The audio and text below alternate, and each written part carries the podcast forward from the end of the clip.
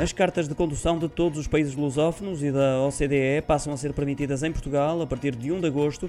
Com esta medida pretende-se reforçar os direitos de quem se desloca temporariamente ou em definitivo para Portugal, de acordo com o decreto-lei hoje publicado em Diário da República.